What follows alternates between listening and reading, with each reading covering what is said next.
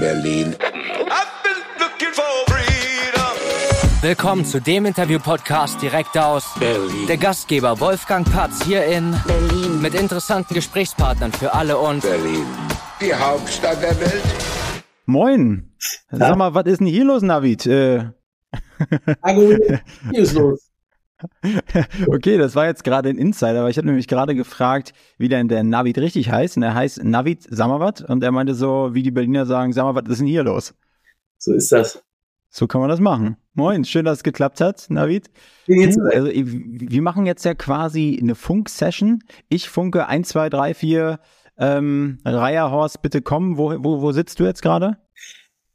Ich sitze in der Marburger Straße 16 in äh, Charlottenburg.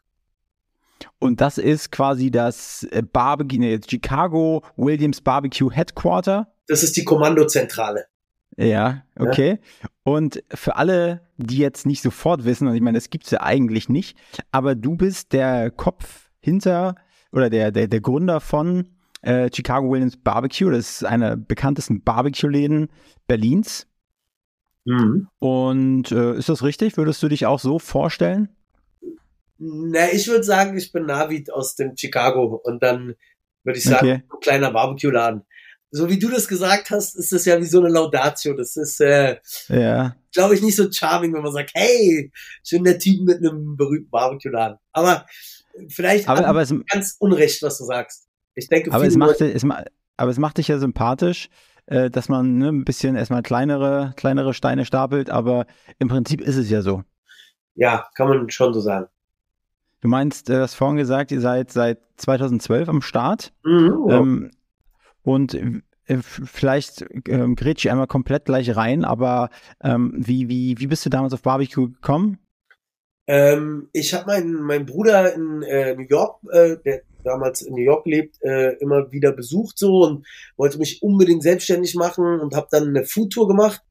Also sprich, ich war zwei Wochen da und habe zwölf Kilo zugenommen. Ja. Und, äh, natürlich nur Muskelmasse, ist klar. Ja, Äh, Logo, das ist ja Eiweiß pur.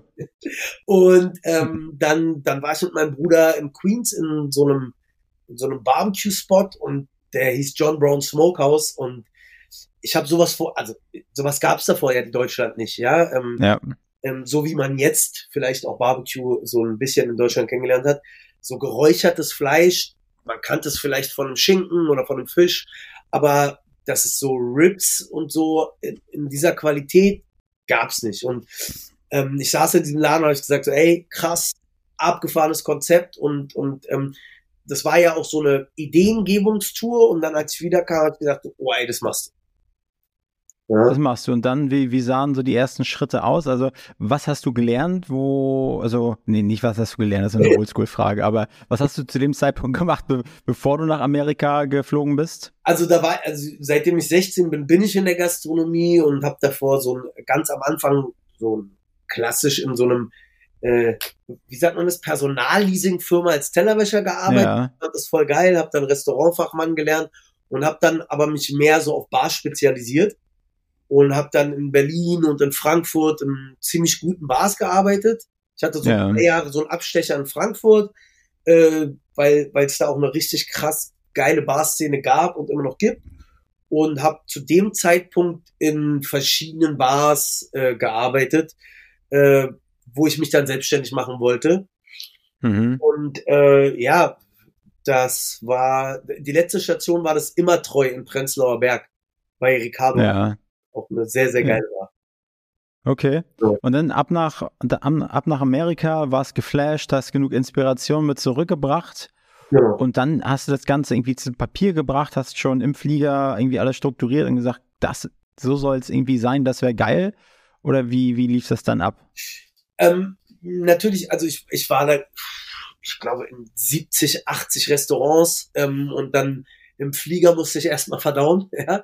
Ähm, aber, ähm, Ah, Du hast gleich einen zweiten Platz dazu gebucht, ja, wegen den 12 Kilo extra. kein Spaß. Also das Gewicht bin ich auch äh, nie wieder so richtig losgeworden. Aber ähm, ja, gehört dazu. Ähm, Berufsrisiko. Ähm, und als ich dann da war, habe ich so überlegt, so, ey, was ist dir denn am meisten im Kopf geblieben? Und da ist das einfach hervorgestochen. Und da habe ich gesagt, okay, ey, probier das. Ich hatte äh, auch nicht mehr so richtig Lust auf Bar, auf dieses bis vier, fünf Uhr morgens arbeiten, ähm, nur Spirituose, nur gehobene Cocktails. Ähm, war damals so ein bisschen alles, ja, zwar cool, aber ich wollte was Neues und dann ähm, und dann bin ich da immer weiter in dieses Thema rein.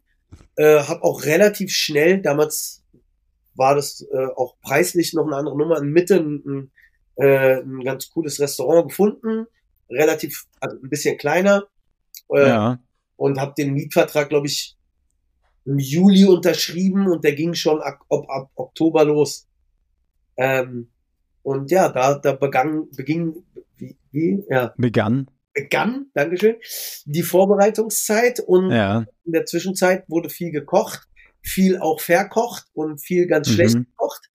Und dann äh, waren wir, äh, waren wir am Start des Chicago Williams. Also das heißt, äh, dieses Restaurant, was du da gefunden hast, da war vorher ein anderes Restaurant drin, da gab es schon eine Küche, Genau. Das Ganze, was du hättest äh, ansonsten anschaffen und reinzimmern hättest lassen müssen, war schon irgendwie alles drin? Nee, das war alles nackt. Ähm, okay. Das war zwar ein Restaurant, da gab es eine Abzugshaube, die war aber kaputt.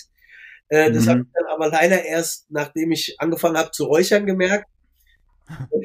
ja, okay, doof. Ja, mit den Nachbarn.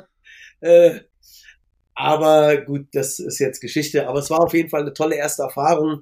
Auch den ersten Laden, da habe ich halt extrem viel auch selber mitgearbeitet äh, beim, beim Aufbau, beim Umbau, ähm, ja. Baustelle. Ich hatte zwar noch ähm, drei, drei, vier Profis immer am Start, mhm. äh, aber ich hatte natürlich nicht das Geld zu sagen, okay, ich lasse das die jetzt da alleine machen. Ich hatte auch keinen keinen Innenarchitekten oder so, sondern ja, ähm, ja das Baustellen, was mich zu Kreativität beflügelt hat.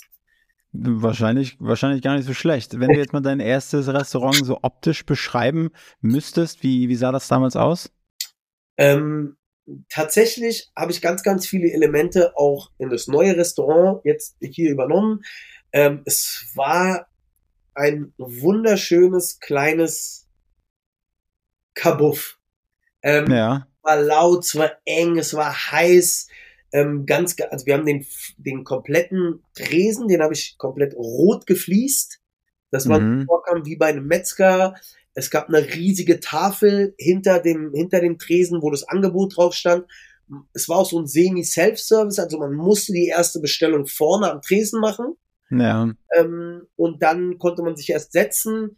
Ähm, bei uns ist Konzept, dass wenn du reinkommst, kriegst du als allererstes immer eine kleine Maissuppe in die Hand. Ähm, die, das ist so eine Maissuppe mit Sahne, Jalapeno, Mais, Lorbeer, Salz, Pfeffer. Weil ja. ich so ein Typ bin, wenn ich Hunger hab, bin ich hangry. Ich habe diese schlechte Laune Hunger. Und dann mhm, habe ich mir gedacht, was kann ich machen, dass es den Leuten, die genauso fühlen wie ich, besser geht? Die kriegen immer ja. was zu essen. Das heißt, jeder, der reinkommt, kriegt immer erst was zu essen. Das ist gut. Und finde ich gut. Seien wir ehrlich, wenn dir jemand was umsonst zu essen gibt, dann ist er auch erstmal dein Freund. Das heißt, egal wie schlecht jemand drauf ist, er ist erstmal ein bisschen cooler wieder. Aber und, da gehst du ja natürlich auch schon in qualitativer Vorleistung. Ne? Da musst du das erst, da muss der erste Aha-Effekt. Klar, wenn sie hungrig sind, dann schmeckt wahrscheinlich meist alles, aber das sollte ja im besten Fall auch schon so, wow, geil, geiler Scheiß. Und die, und die Maissuppe ist halt so unser Signature-Dish. Dadurch, dass ja. so wenige Komponenten sind, schmeckt es auch so extrem geil, muss man dazu sagen. So, ne? mhm. ne? Es gibt auch Leute, die mögen es gar nicht, aber die meisten Leute sind wirklich so, boah, ne? ja. Ja. Okay, das ist gut. Geil, ja, und es erinnert mich so ein bisschen, aber vielleicht ist es optisch auch komplett was, komplett was anderes. Aber hast du die Serie House of Cards geguckt? Ja. Und da ist doch Kevin Spacey, der hat doch da seinen Barbecue-Laden des Vertrauens, so ein richtig kleiner, also abgeranzter Schuppen, so stelle ich mir jetzt deinen Laden natürlich nicht vor, oder deinen ersten Laden, aber so, so ein bisschen den, den Charme, so kleiner Kapuff-mäßig, wie genau, du meintest. so ein bisschen. Es gab, okay. es gab auch keine Cocktails am Anfang, es gab nur Schnaps, Bier und eine Slushy-Maschine. Ja. Und Barbecue, Barbecue, Barbecue. Ja. Okay. Und äh, was gehört denn zu so einer Barbecue-Ausstattung in so einer Küche dazu? Was brauchst du? Also ähm, in der normalen Barbecue-Küche braucht man dann natürlich einen Smoker. Den ersten Smoker, den ich damals hatte, der war Schrott, den äh, braucht keiner, aber man man braucht halt eine extrem gute Abluft wegen der Nachbarn. Ähm, mhm. Man braucht einen Räucherofen, am besten der nur mit Holz befeuert ist, ähm, um dann diese Sachen auch zuzubereiten. Du brauchst für die Beilagen noch ein bisschen, bisschen Ofen und Herd. Aber in unserem speziellen Fall ist, weil unser Topseller sind unsere Babyback Ribs. Wir arbeiten, also Babyback Ribs ist quasi die Kotelettrippe vom Schwein. Man unterscheidet da ein bisschen, weil viele Leute sagen immer zu allem Spare Ribs, aber es gibt einmal die Kotelettrippe, die ist ein bisschen zarter, ist ein bisschen weniger fleischig. Dann gibt's noch die Spare Rib, das ist die, die Kotelettrippe ist am Rücken, die Spare Rib ist am Bauch. Ähm, wir haben immer die Kotelettrippe und in unserem speziellen Fall machen wir das so, wir räuchern unsere Ribs Mhm. Und dann ähm, ziehen wir die über einen richtig heißen Grill, der ist 400 bis 500 Grad heiß. Das heißt, ja. brauchen wir den. Und währenddessen wir die darüber ziehen, bestreichen wir die mit unserer hausgemachten Barbecue-Soße. Dadurch karamellisiert die Barbecue-Soße auf den Ribs und man hat halt so dieses geile Umami, weil du hast diesen, diese Süße, Säure, Rauch, Salz. Ja. Also die Zunge geht da richtig auf, auf Bergfahrt. Ja. Ähm, okay. Das man dann in der Küche dann bei uns, in unserem Fall auch. Haben wir jetzt mhm. hier im Laden auch und in unserem Laden in Frankfurt auch. Okay, also ihr habt jetzt in Berlin Einladen. Genau. Das ist der jetzt in, in, in äh, Charlottenburg-Wilmersdorf, ne? Genau. Und was war, war da eine, eine strategische Entscheidung dahinter, weg vom Alex hin nach Charlottenburg oder war das mehr so, hey, Jetzt ähm, dichter, dichter Weg zur Arbeit oder? Ähm, sowohl als auch in, in Charlottenburg ähm, ist, ist zum einen das Ding, also in Mitte war das Problem, die Infrastruktur des Ladens war sehr schlecht. Ich hatte auch mhm. ganz wenig Geld, um den ersten Laden aufzumachen. Das heißt, ja. die Küche war nur zwölf Quadratmeter groß. Ähm, mhm. Man hatte keine Kühlfläche. Wir haben äh, dann ähm, eine Mietküche dazugeholt, wo wir immer alles täglich produziert haben, auch in Friedrichshain. Ja. Ähm, mussten jeden, jeden Tag um die Mittagszeit das ganze frische Essen rübergefahren werden und mhm. abends haben wir dann in Mitte nur noch geschickt. Ähm, ja. Und dann wollte ich eigentlich in Mitte umziehen, habe aber in Mitte nichts gefunden und habe dann hier in Charlottenburg parallel dazu gesucht, weil das waren so meine beiden Favorite Bezirke. Und ähm, dann bin ich äh, nach, äh, nach Charlottenburg gezogen, weil sich da halt dann ein gutes Mietobjekt angeboten hat. Was, wie viel Kohle musstest du damals zusammenkratzen, um den ersten Laden aus dem Boden zu stampfen? Äh, ungefähr 80.000. 80.000, dann war das aber noch relativ spartanisch alles. Das war sehr spartanisch, ja. Krass, also, und was würdest du sagen, wie viel Geld musst du äh, heutzutage in die Hand nehmen, um, sag ich mal, einen geilen Laden auf die Beine zu stellen von, von null an? Also in der Größe wie in Mitte ungefähr 250.000 in der Größe, wie es jetzt hier in Charlottenburg ist, ungefähr 500.000. Ja, okay, krass. Nur für die Inneneinrichtung und für, den ganz, für das ganze Equipment und so weiter. Da ist dann alles dabei. Da ist dann auch ja. der, die, also die Lüftung mit dabei, weil, also wir haben so eine ganz spezielle Lüftung jetzt hier in, in Mitte hatten wir es ja. noch nicht. Und da haben wir eine, wir haben eine Lichtanlage drinne, die die Fettmoleküle zerschießt im, im Rauch, sodass oben quasi gar kein Geruch mehr ankommt. Dann haben wir noch einen Rauchgaswäscher. Und der Rauchgaswäscher, der wäscht quasi den Ruß raus. Also wenn man sich oben bei uns an die Abluft stellt, kommt nur noch Wasserdampf mhm. raus. Aber wenn man natürlich in so einem Siedlungsgebiet ist, dann will man seine Nachbarn natürlich auch schon. Deshalb ist das ja. Spiel jetzt sehr, sehr teuer. Ja. Aber irgendwas zwischen 300 und 500.000 Euro sollte man rechnen weil diese Barbecue-Thematik, also allein der, der, Smoker, den wir hier haben, der hat 30.000 Dollar gekostet. Mhm. Ja. Ist der auch aus Amerika oder? Genau, der ist aus Texas. Der ist aus, ja. äh, der ist aus Texas, der Räucherofen, und der wiegt 1,3 Tonnen. Ähm, Krass. Also auf die 30.000 Dollar kommen nochmal ungefähr 5.000 Euro Shipping dazu. Und was, was, was macht einen guten Räucherofen oder einen guten Smoker? Ist das Smoker, setzt du das gleich mit Räucherofen oder? Ja, genau.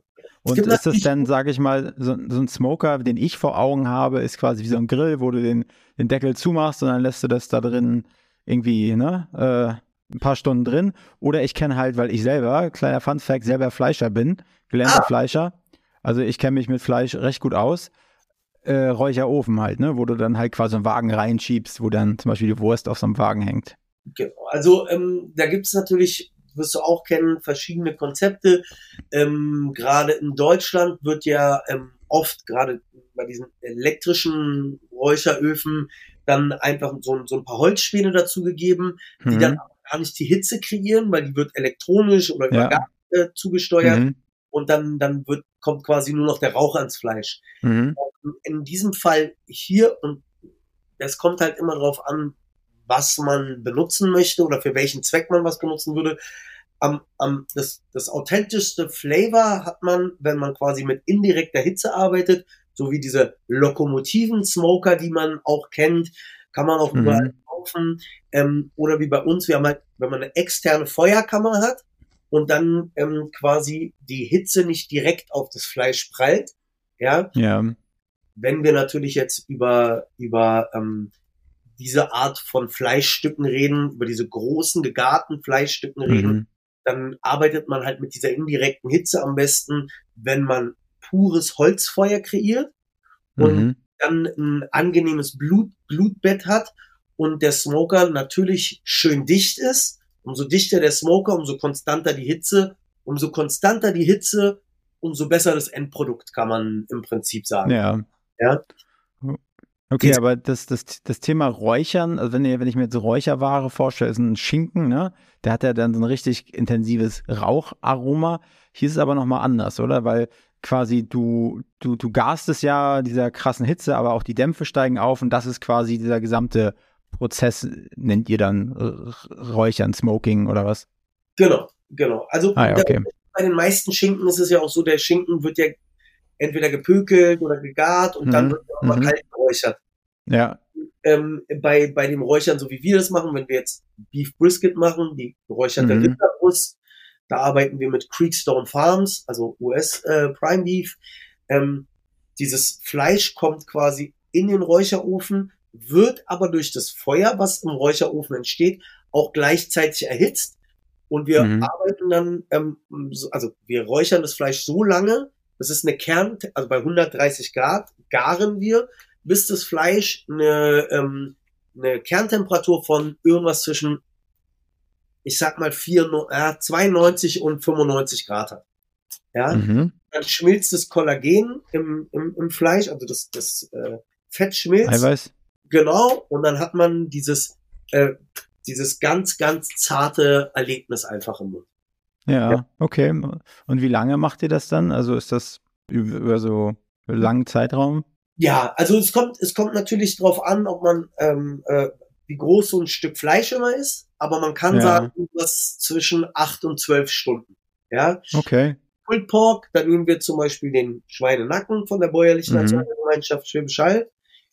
Ähm, das wird äh, innerhalb von sechs bis acht Stunden fertig.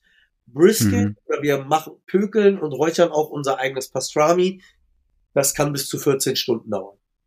Ja, okay. Gut, jetzt waren wir schon relativ äh, tief im, im, im Ja. Fleischbusiness drin.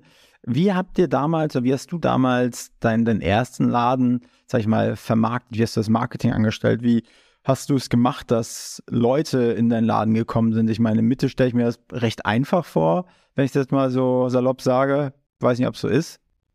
Wir waren relativ weit ab vom Schuss. Wir waren, Ja.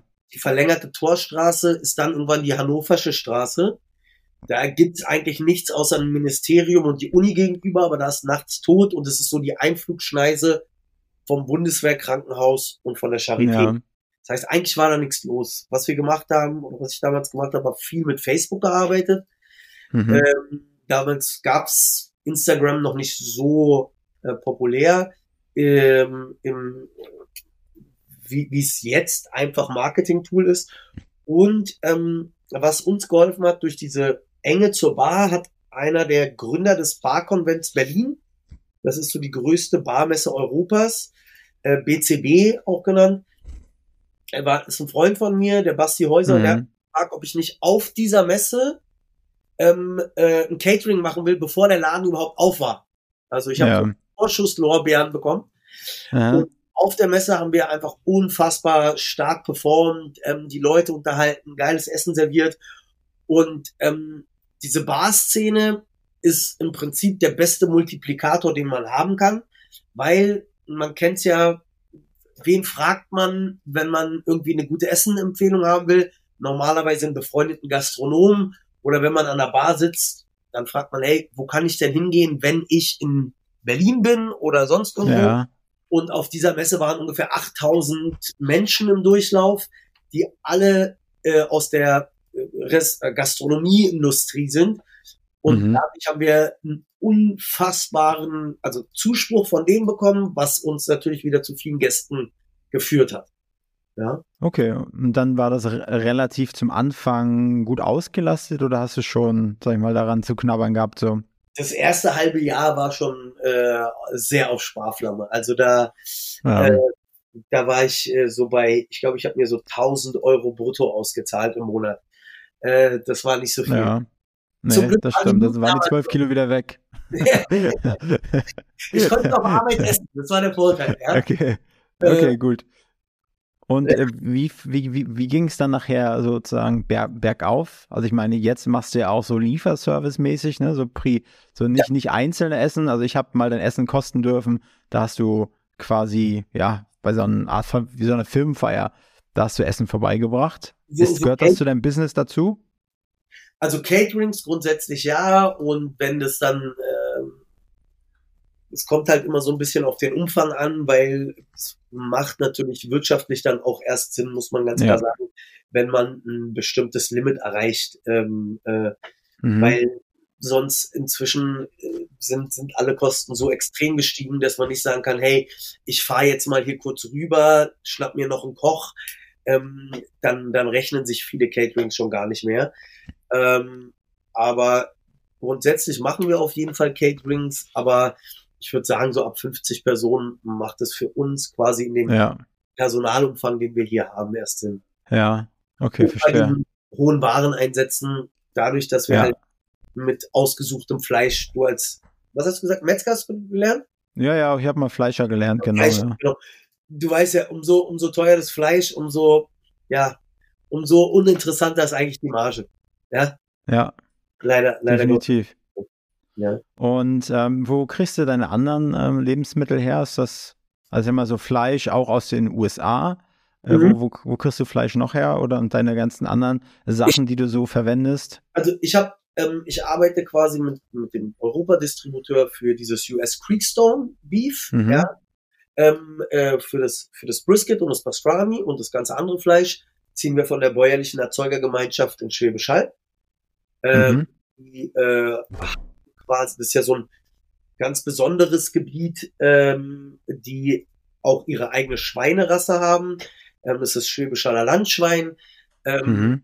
die extrem darauf Wert legen, ähm, auf das Tierwohl, wie die Tiere gehalten werden und so. Und ansonsten arbeiten wir hier noch mit einem Lieferanten am, äh, am Beuselmarkt Ja, und mit The Pool, gerade wenn es so um, um Convenience-Produkte geht. So. Ja, ja, groß, so, großer Gastro-Zulieferer. okay. Aber gerade beim Fleisch, dadurch, dass das ist ja 80 Prozent von Ja. gerade, ähm, arbeiten wir halt nur mit diesen ausgewählten Produzenten. Ja, okay. Und äh, wann habt ihr den Schritt quasi zum anderen Standort gewagt? Was war denn da der, der, der Grund? War einfach die Auslastung nachher ab einem gewissen Punkt? Ähm, nee, tatsächlich ist, äh, also jetzt von, von Mitte nach Charlottenburg, das Ja. war tatsächlich, dass der Laden so, so klein war und so anstrengend war zu arbeiten. Und ähm, das war, es war wirklich auch, es war einfach anstrengend, muss man sagen, weil Ja. es gab nur diese 12 Quadratmeter Küche, die Lüftung war sehr, sehr Ja, schlecht. Ähm, und die komplette Kühlung und alle Lagerräume waren durch einen kleinen Altbau-Treppengang erreichbar im Keller. Man, ja, es waren keine, keine guten Arbeitsumstände und ähm, ja, ich wollte einfach äh, was haben, wo meine Mitarbeiter dann auch einen besseren, eine bessere Arbeitsumgebung oder Umwelt haben. Wie groß war das Team damals, was du hattest da? Ähm, gar nicht so viel kleiner. Ähm, ich glaube, damals waren es so 15 Leute, jetzt sind es so 18. 15 Leute, das hört sich schon trotz alledem viel an, ne? Ja, ja. Es ist halt super intensiv, was wir hier machen vom Arbeitsaufwand. Ähm, weil es muss ja jemand um 6 Uhr anfangen zu räuchern. Ja, Ja, dann fängt jemand um 9.30 Uhr an, die Beilagen zu machen. Dann brauchst du trotzdem drei Leute in der Spätschicht, die das kochen. Plus, mhm. plus das Service-Team, was so drei bis sechs Leute am Abend sind. ja, schon krass. Und, ähm, Okay, und deshalb ist Barbecue halt auch so viel teurer als, als, als viele Leute verstehen es nicht, weil du fängst halt, du hast halt diesen super hohen Arbeitsaufwand und ähm, wenn man jetzt zum Beispiel Brisket oder Pulled Pork in den Ofen packt, also be beziehungsweise wenn man das Brisket bekommt, trimmt man circa 40 Prozent vom Fett ab, schiebt Ja. in den Ofen und hat dann nochmal 40 Prozent Garverlust. ja, Das heißt, von den 6 Kilo bleiben dir, oder von den 10 Kilo bleiben dir noch 2 Kilo übrig. ja, Und das plus die Personalkosten macht das Ganze sehr, sehr preisintensiv. Und wann seid ihr rübergegangen nach, nach Charlottenburg? Am 21. November, äh, Quatsch, am, nein, äh, im November 21. So. Aber November 21, okay. haben wir aufgemacht 2012. Deshalb. Ja, Am 19. November. okay. Äh, Und da- das heißt, also ihr habt da doch relativ lange dann durchge durchgehalten in Mitte. Ja. Und äh, dann aber, was, was war da die Herausforderung, die passende Location zu finden? der, der Mietzins natürlich, ähm, irgendwie auch der Ort, aber vor allem ähm, auch die, die Fläche, ähm, Mhm. weil ich keine Lust mehr hatte, dass, äh, dass man halt alle Lagerfläche unterirdisch hat, sondern auch oben. Ja, Und ähm, hier ist das jetzt gegeben. Wir haben jetzt hier ein riesiges Kühlhaus auf einer Ebene. mhm. Wir haben hier unsere Vorbereitungsküche. Also du brauchst ähm, für dieses Konzept ungefähr 60 Quadratmeter Küche. Ja. okay. Und dann nochmal ungefähr 15 bis 20 Quadratmeter Kühlraum. So, und wo, wo, wo sitzt jetzt genau? Marburger Straße, meintest du? Für Ja, alle, die sich nicht so hundertprozentig gut auskennen. Das äh, was, vom Europa Center. Ähm, ja. In der Straße, wo, wo äh, Adidas und Douglas sind. Ah ja, okay. Diese Okay. kleine Ja. Zwischenstraße. Da in dem Douglas, wo da das Auto reingerauscht ist, oder? Genau, genau. Ah ja, gut. Dann weiß man sofort, wo es ist. Ja, leider ja. Wie, wie, wie, wie, war, wie war das? Also dieser Tag? Also habt ihr da, war da, Traumatisierend auf jeden Fall. Ja. Äh, war kein, kein schöner Tag so. Äh, es war Nee. schrecklich. ja, ich kann mich da gar nicht mehr so richtig dran erinnern, was da so, so richtig äh, abgegangen ist. Aber ähm, okay. Ich schon. Ja, okay, gut, lassen wir das. ähm, okay, wa- was, warum sollte man äh, zu, äh, zum, zu äh, Williams Chicago Ba- Barbecue kommen? Wieso man ins Chicago Williams Barbecue kommen sollte? Ich würde sagen, weil William, ähm, ich komme mit dem Namen immer komplett durcheinander. eh auf die Brust geschrieben. ah ja, danke für die, für, für, für die Lernschwachen, für mich. Ja, seriöse Grillerei seit 2012. ja, Ähm, okay. wieso sollte man zu uns kommen? Ich würde sagen, wir haben ein unfassbar geiles Team, ähm, was, was nicht nur in der Küche sich extrem viel Mühe gibt ähm, und, und jeden Tag irgendwie ähm, bis ans Äußerste geht, um richtig geile Produkte zu machen, sondern wir haben auch Mhm. dann ein unfassbar geiles Service-Team, was einfach einen, einen tollen Aufenthalt irgendwie auch garantiert, weil, Ja. die, weil die alle mit Herzblut dabei sind. Ähm, wir machen ähm, natürlich, ich würde sagen, authentisches Barbecue, also amerikanische Hausmannskost mit dem Berliner Twist.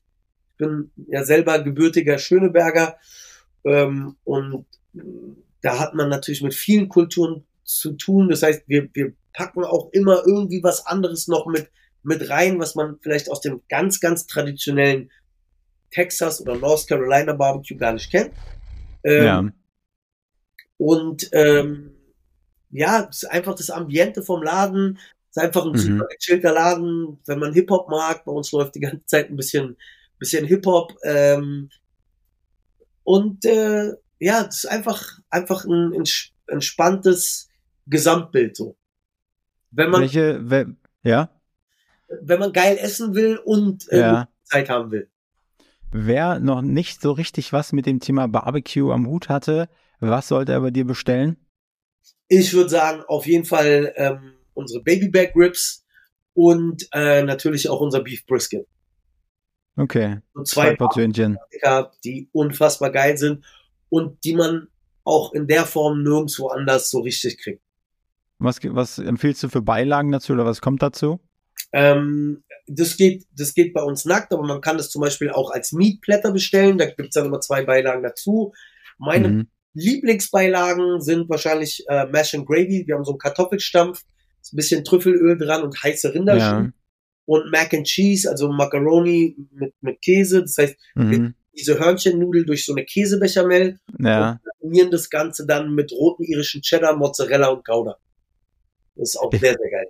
War da nicht auch immer noch so, so Art, was war denn da noch drauf, so Semmelbrösel oder Genau. sowas? Wir, wir rösten quasi Brioche-Brot mit ein Ja. bisschen Olivenöl, Thymian, Rosmarin und das streuen wir dann immer noch oben drüber. Ja, Ja, schon geil. So eine extra Haptik im Mund, das macht so nochmal richtig geil Crunch so.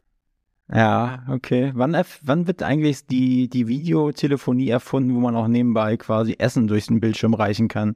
Da arbeiten wir. Wir sind in der Kommandozentrale zusammengekommen. Habt ihr, habt ihr auch ähm, Hähnchen bei euch? Wir haben auch Hähnchen, wir arbeiten mit äh, Freilandhuhn, das kriegen wir, beziehen wir bei The Pool, die du meist Fairmast und das sind halt Hühner, die extrem viel Auslauf haben. Ja. Ähm, und ähm, da machen wir zum einen Fried Chicken Sandwich, das machen wir aus dem Polofino, also die ausgelöste Hühnerkeule. Die wird ähm, zuerst eingelegt, dann wird die geräuchert äh, Mhm. und danach wird die frittiert, kommt dann auf ein Sandwich. Mega geiles Sandwich mit ein bisschen Coleslaw, Ranch Dressing. Kann man auch mit so einer Hot Sauce als Buffalo Chicken Sandwich haben. oh, Und geil. ein legendäres halbes Hühnchen.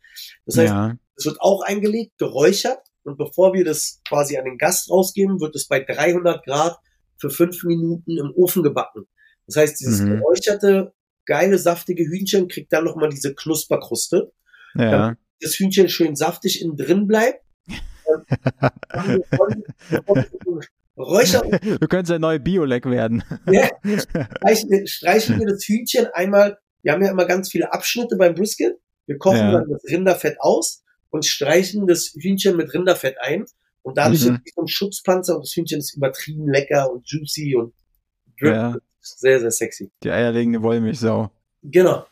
Habt, habt ihr, habt ihr Wings? Nee, Wings, äh, nur, nur die, die am halben Hühnchen. Ja. Okay. Gut, Ja. ich, ich suche immer noch so einen richtig geilen Wingsladen. Ich habe gedacht, jetzt bin ich fündig geworden. Äh, Ich kann, ja mal, ich kann ja mal eine Portion Wings machen und dann sagst du mir, äh, ja. ja, Okay. ein Test bestehen. Okay, gut, weil ich habe nämlich einen Kumpel, der kommt aus äh, Boston und Ja. wir machen dann immer so zu Hause äh, Wings-Abende, ne, wo wir dann, er hat, kennst du ähm, Frank's Red Hot, äh, Red? Auf der, auf der, auf der Verpackung steht, I put that on everything. Und das Zeug, ja, äh, wir haben das, wir benutzen es, um unsere Buffalo-Soße zu machen. ja, ja, ich habe die auch zu Hause, ist geil. Genau, wir nehmen einen Teil von dieser Frank's Hot Sauce und zwei Mhm. Teile Butter. Okay. Quatsch, Mensch, du siehst, du siehst aus wie so ein Marathonläufer da. ich merke schon. Okay, Navid, ich danke dir erstmal für den groben Überblick hier von, von deinem Business. Ähm, vielleicht kann man, kann man so ein Barbecue, also für die Leute, die jetzt zuhören, kann man das auch gut zu Hause machen, so ein Barbecue? Also Ja. irgendwie, so hast du so ein paar, paar Heimwerker-Tipps? Wenn nicht, äh, dann äh, schneide ich die Stelle raus hier. Nee, äh, absolut. Ich denke, wenn man, wenn man Barbecue macht, muss man auf jeden Fall ähm, auf die Fleischqualität achten. Man kann da jetzt nicht sagen, ey, ich gehe in irgendeinen Laden und kauf irgendein Fleisch. Man muss schon wissen, ähm, man sollte schon sich vorher informieren, was man macht. Man hat halt oft, ähm, ähm, äh, beim, also gerade beim Schweinefleisch, umso höher die Qualität ist, umso geiler ist das Endprodukt. Und umso Ja. mehr man merkt, dass es halt keine gute Haltung war, umso mehr hat man da auch so negative Gerüche, sage ich jetzt einfach mal. Mhm, mhm. Und da ist es halt, äh, äh, das ist die eine Sache, Fleischqualität. Ähm, und eine Faustregel beim Barbecue ist, if you're looking, you're not cooking. Das heißt, wenn du den Smoker beladen hast und eine Zeit eingestellt hast, halt dich an die Zeit, mach nicht die ganze Zeit auf, weil du Hitze verlierst, Rauch verlierst und ähm, damit auch Geschmack und Konsistenz vom Fleisch kaputt machst. Okay, Ich denke, das sind, das sind so Grundregeln, die man ja. beachten sollte. Okay, ich, ich sehe im Hintergrund da bei dir so ein, so ein schönes äh, Poster hängen. Und zwar wird da gesagt, Sommerfest 2023 am 2. Juli zwischen 15 und 24 Uhr im Haubentaucher. Was hat Richtig. damit auf sich? Wir machen jedes Jahr ein großes Sommerfest für unsere Gäste, Freunde, Familien. Ähm, und da laden wir alle unsere Leute ein. Ähm, es gibt drei Hip-Hop-DJs, die auflegen. Es gibt Hüpfbogen für Kinder. Kinder haben den Eintritt umsonst und kriegen auch Essen und Getränke umsonst. Äh, wir bauen richtig coole Bars auf. Ähm, man kann in den Pool springen. Es ist einfach ein kleines Dankeschön so an unsere Community. Und dadurch versuchen wir halt so die Chicago Williams Community immer einmal so zusammenzubringen. Ähm, Bartender aus ganz Deutschland sind am Start und mixen unfassbar gute Drinks. Ähm, es gibt natürlich auch Barbecue. Wir machen Ribs, wir machen Brisket Sandwiches. Wir machen auch ein paar mehr Guests. Ähm, ja, es ist einfach so ein, so ein richtig geiles Backyard Barbecue getuned. Okay, hört sich geil an. Und äh, Ja, ja, ich habe ich hab gesehen, Tickets, Tickets kann man auf Eventim kaufen, oder? War das Eventim? Äh, nee, auf unserer, auf unserer Seite kann man das Ah, kaufen. ja, Ja, wir okay. haben auf unserer Homepage haben wir so eine Ja, Seite, unseren Shop und da kann man dann raufgehen und die kaufen. Oder okay, man gut. Chicago Williams vorbei und äh, trinkt bei der Gelegenheit, wenn man sich eine Karte kauft, auch gleich zwei Bier. Wegen der Sicht. Ja, ja, klar, es mu- muss ja die Signatur, nee, das, das muss ja auch alles dann ähm, hieb- und wasserfest sein, wie man so schön sagt. Was gibt's bei euch? Brooklyn Lager oder was schenkt ihr aus? Wir haben äh, eine, eine Kollabo mit äh, dem Hofbraus Traunstein. Die füllen für uns Ja, unser eigenes Helles ab. Also wir haben das Chicago Williams Helle, das beste Mhm. Chicago Williams Bier der Welt. Und das einzige ja, Chicago Williams Bier der Welt. Ähm, wir haben von denen auch das Pilz und wir haben vom Birlo auch das Pale Ale. ah, ist geil. Ja, Okay. ähm, früher hatten wir so acht, neun verschiedene Biere, aber dann wurden natürlich nicht alle Biere gleich frequentiert Mhm. getrunken. Dann haben wir gesagt, wir reduzieren auf drei und Ja, dann aber einen hohen Durchlauf ähm, und dann hat man immer ein geiles, frisches Bier in der Hand einfach. okay. Navid, jetzt kommt noch ein kleiner Berlin-Teil, den ich gerne von dir hören würde. Ja, Und zwar du als, als Berliner aus Schöneberg. Ähm, was gefällt dir eigentlich an Berlin? Und Berlin ist, ja, Berlin ist Leidenschaft, Berlin ist Heimat, ähm, Berlin ist natürlich auch, wo ich herkomme. Ähm, ich denke, für mich ist das Besondere an Berlin ist, dass du so viele verschiedene Bezirke hast, in denen du dich wohlfühlen kannst, in denen du, ja, einfach, einfach auch loslassen kannst manchmal, ja, ähm, und du kannst im Prinzip, wenn du durch Berlin fährst, jeden Tag was Neues entdecken. Aber du Mhm. kannst auch jeden Tag was Altes, Vertrautes sehen, wenn du, wenn du natürlich bisschen länger hier in der Stadt bist. So. Ja. Ähm, Was gefällt dir nicht an Berlin?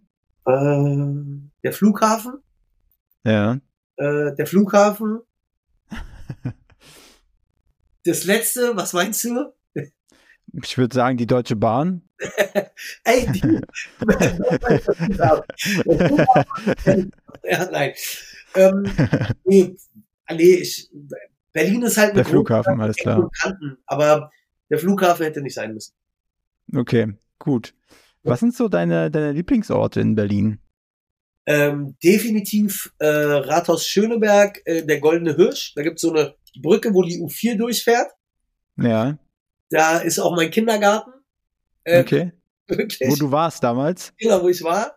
Ähm, Ja, okay. Und da hänge ich auch Das ist immer auch noch. so eine, das, das ist so eine Statue von dir da im, vorm Kindergarten aufgestellt, ne? Mit so einer, Genau. mit so einer Baby Rip in der Hand. Äh, genau auf einem Schlitten, weil genau vor dem Kindergarten auf dem Schlitten. So, Ja. okay. nee, da hänge ich bis heute noch mit, witzigerweise auch noch mit meinen Kindergartenkumpels rum. Ähm, Mhm. äh, ein, zwei Mal im Monat sitzen wir da auf der Brücke und, und quatschen ein bisschen dämlich. Ähm, Ja. Also Schöneberg auf jeden Fall mein, mein absoluter Lieblingsbezirk. Ähm, aber ich, ich mag auch vor allem, ähm, ist das immer so, ein- so ein bisschen Kindheitserinnerung, auch wenn man ähm, Weihnachten vom Wittenbergplatz auf den Kudamm rauffährt mit dem Auto und man hat Mhm. diese Weihnachtsdekoration an. Ja. Die ganzen Lichter sind an. Das ist immer total Mhm. abgefahren. Ähm, und dann mag ich tatsächlich, so komisch es klingen mag, ähm, auch einfach über die ähm, Torstraße zu laufen. Mhm. Im, im Sommer. So, das, Ja. Da passiert so viel, man hat so viele Eindrücke, man grüßt irgendwie so viele Leute, man kann hier links was trinken, rechts was trinken und, und einfach so ein bisschen sich treiben lassen. Und Ja. endet am Ende des Abends, keine Ahnung, in Neukölln, in Spandau, in Friedrichshain oder Lichterfelde, keine Ahnung. Da Ja. kann irgendwas passieren so. Das ist ganz geil. Was sind deine Lieblingsbars in Berlin? Also ich weiß, ne, jetzt müsstest du natürlich auch für stellenweise Konkurrenz oder vielleicht so keine Konkurrenz, sondern eher Freunde ein bisschen Werbung Ja. machen. Aber falls du eins, zwei, drei kennst, gerne raus damit für die Community hier. Also, meine absolute Lieblingsbar ist genau gegenüber von mir. Das ist die Hildegard Bar von Thomas Pflanz. Die ist auch in der Marburger Straße. Da gehe ich super gerne hin. Ähm, äh, ich gehe aber auch äh, wahnsinnig gerne äh, ins, in Mitte, ins Mr. Susan. Mega geile Bar. Äh, auch von einer Freundin von mir. Ähm, die macht so äh, Californian Asian Fusion Bar Mhm. mit Küche. Und was ich super charmant und oldschool finde, äh, ist der Rum Trader, auch in Charlottenburg. Äh, ich glaube, die Okay. älteste war, glaube ich, in, in Berlin. Äl- Älteste Cocktailbar. So, jetzt gibt es ein richtig haariges Thema hier. Was sind deine Ja. Lieblingsrestaurants? Lieblings. Außer das Chicago Barbecue Williams. Ich hab's dir doch. Chicago. äh, wo gehe ich gerne hin? Ich gehe gerne ins. In letzter Zeit bin ich echt oft im Frühstück 3000. Macht mir sehr, sehr viel Spaß. Ähm, ich gehe Das ist doch, unfassbar- wo, wo, wo, wo ist denn das nochmal? Ist das nicht dann in der Nähe von Kurfürstenstraße? Genau, das ist äh, auf Ah, der ja. Bülow-Straße. Ähm, dann gehe ich gerne ins, ins La Mazère, äh, ist am Stuttgarter Platz in Charlottenburg, so ein französisches Mhm. Batteriekonzept. Ähm, boah, Ja, passt, alles gut. das reicht, oder? Es gibt so unfassbar viele geile Restaurants, Ja. aber die beiden gehe ich Okay. tatsächlich sehr gerne. Zwei Fragen, äh, nee, drei hätte ich insgesamt noch. Ja, Und äh, die, die beiden, die jetzt kommen, die habe ich so noch nie gestellt. Mal sehen, ob dir was Schönes einfällt. Deine schönste Geschichte, die du mit Berlin verbindest. äh, meine schönste Geschichte ist, Das erste Äh, Mal. nee, aber ähnlich, äh, meine schönste Geschichte ist, ich habe meiner Frau auf der Brücke äh, beim Goldenen Hirschen äh, den Heiratsantrag gemacht an der Stelle, wo ich sie zum ersten Mal geküsst habe. Wow, das ist geil. Ja. Wie kann man sich das vorstellen? Hast du dann, hast du dann da so ein bisschen Blumenblätter hingestreut oder ein bisschen, ein bisschen äh, Spare Ribs ausgelegt? Nee, ich habe hier die Augen verbunden und dann ähm, äh, dann einfach ganz klassischen Kniefall gemacht und ähm, Ja, sie hat zum Glück ja gesagt ja, und dann sind wir was essen gegangen. geil. Hört sich gut an. Ich könnte jetzt auch sagen, die Geburt meiner Kinder ist Ja. natürlich auch toll, Das war Aber- selbsterklärend. Das war aber das mit meiner Frau war, da war ich selbst überrascht, wie toll romantisch ich sein kann. Ja, okay, ja, über- überrascht mich jetzt auch. so, und eine Frage, deine, deine ekligste Berlin-Story. So, ich, ich denke immer daran, wenn ich mich zum Beispiel in die Ringbahn, in die Ringbahn steige oder so, also man brauchst du echt morgens manchmal eine Wäscheklammer auf. Also einfach so in die Richtung gibt es schon richtig eklige Sachen. Oh, da kenne ich auch. Oder gefährlichste oder irgendwie so eine, sowas halt. So ein bisschen reißerisch, ich brauche ein paar Klicks, weißt du? Okay, ähm, ich glaube, die, die, die, die widerlichste äh, ja, das Situation, ist auch gut. Die widerlichste, das muss man merken. ähm, ich, ja, ich, ich saß tatsächlich in der S1 und neben, neben uns stand ein stark alkoholisierter, stinkender Mann, der dann tatsächlich, man sitzt ja dann mit dem Rücken dann manchmal an so einer Fensterscheibe, ja, ja, ja, er ja. hat dann direkt an diese Fensterscheibe gepinkelt. Und wir haben uns so umgedreht und war so, oh! und ja, ich glaube, das war eins der ekligsten Momente, wo ich so gedacht habe, wow, das ist Ja. das Level so. Hört sich, hört sich charmant an. Ja, hatte dann auch keine Lust auf Interaktion und wir haben uns dann weitergesetzt. Okay, ey, wenn der so fertig ist im Kopf, dann, ja. dann müssen wir aber weiterziehen. Okay. Gut, Navid, ja, vielen lieben Dank für den kleinen äh, Berlin-Exkurs. Jetzt aber noch meine Abschlussfrage. Ja. Und die Abschlussfrage lautet wie folgt. Navid, wem würdest du gerne als nächsten Gast hier bei mir im Hauptstadt-Podcast hören wollen? Gerne auch Berlin, äh, vielleicht irgendwie Kulturbezug, ob es ein Restaurant, Bar ist, irgendwie eine Sightseeing-Attraktion, irgendeinen geilen Scheiß, den man in Berlin machen kann. Ähm, ich würde jetzt Gastronomie bezogen bleiben. Ja. Und äh, ich würde einfach äh, tatsächlich ähm, dich in meinen Lieblingsbar empfehlen. Zum Ja. Thomas Franz. Der Thomas ist Bartender seit 40 Jahren. Hat Geil. in der Victoria Bar gearbeitet, in der Bar am Lützowplatz und hat 1994 den Watermelon äh, Man erfunden, diesen Cocktail. Ja. Und ist ein unfassbar sympathischer Typ mit einer ganz, ganz tollen Podcast-Stimme. Ich habe den nämlich schon mal Okay. im Podcast gehört. Okay, geil. Ja. Ja. Dann äh, würde ich einfach sagen, du stellst den Kontakt dann her, wenn es soweit ist. Alles klar. Geil. Diese Folge wurde produziert von Next Gen Media, deiner Full-Service-Marketing-Agentur aus